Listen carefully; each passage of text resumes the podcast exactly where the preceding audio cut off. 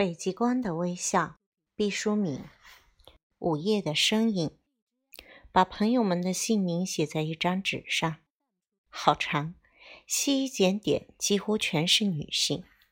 交女友比较男友随意与安宁，男友跟你谈的多是国家、命运和历史，沉重而悠长，于是变累。还是有那条看不见的战线，总在心的角落时松时紧。好像在弹一首暗哑的歌，先是要提醒对方，后是要提醒自己，不要在懵懵懂懂之中误越了界限。总有那种临近模糊的时刻，于是便要在心中与他挥泪而别。与女友相处真是轻松得多，惬意得多。与女友聊天，像是在温暖清澈的水中游了一次泳，清爽润滑。百骸俱松，灵魂仿佛被丝绸插实一新，又可以闪闪发光的面对生活了。可惜世界太大，女友们要聚到一起太不容易。你有空时，他没空；他得闲时，你无闲。还有先生的事、孩子的事，像杂乱的水草缠住脚踝。大家相逢在一起，像九星连珠似的，时间要算计了又算计。于是，女人们发明了电话聊天。忧郁的时候、寂寞的时候、悲哀的时候、烦躁的时候，电话像七仙女下凡时的难香，点燃起来。七八个数码波王，女友的声音就像施了魔法的精灵，飘然来到。一位女友正在离婚，她在电话的那一方向我陈述，好像一只哀伤的蜜蜂。我静静的倾听。犹如一个专心的小学生。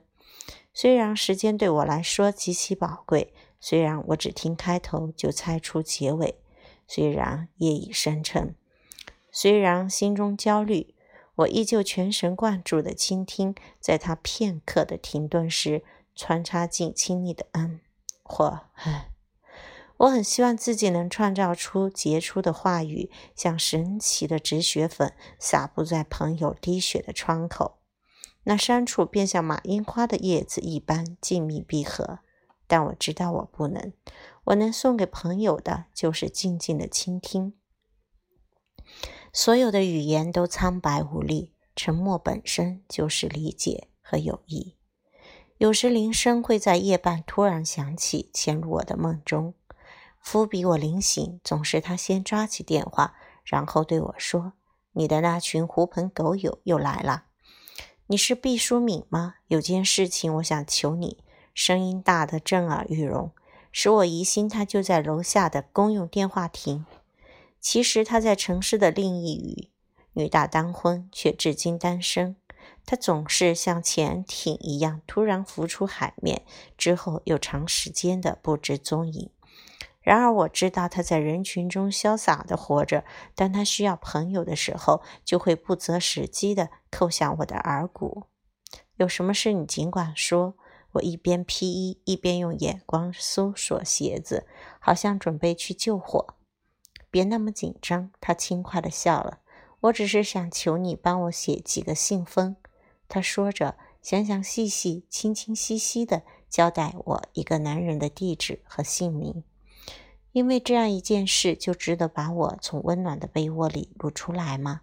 我睡眼惺忪地问：“这就是我的那个他呀？我每天要给他写一封信，传达室的老头都认识我的字迹了。我想换种字体笔体，这样他取信时就不会难为情了。”哦，我的女友，我对着黑漆漆的玻璃窗做了一个鬼脸。为了她的男友，他可不怕叨扰自己的女友。我也会在某个刹那下意识地抚摸电话键，好像蒙起一串润滑的珍珠。你好，我对一位女友说。你好，她说有什么事吗？她轻人人地问，一点不惊讶，好像预知我在这个时刻会找她。没什么事，只是想找人说说话。你们那里下雨了吗？我沉吟着，继续组织着自己语言的阶梯。下了，雨下得。不小也不大，他平静地回答：“我很想到雨里去行走，很喜欢在坏天气的时候到湖里去划船。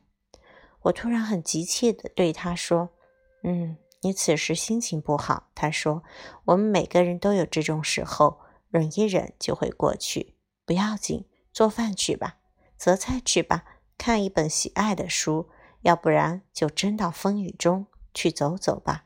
不过可要穿起风衣，撑起雨伞，最起码也需带上斗笠。”我的心在这柔柔的劝慰之下，终于像黄昏的歌群盘旋之后悄然落下。每一位女友都是一针清丽的花，每一次谈话都是一盏温馨的茶。我们互相凝眸，我们互相温暖，岁月便在女人们的谈话中慢慢向前推进。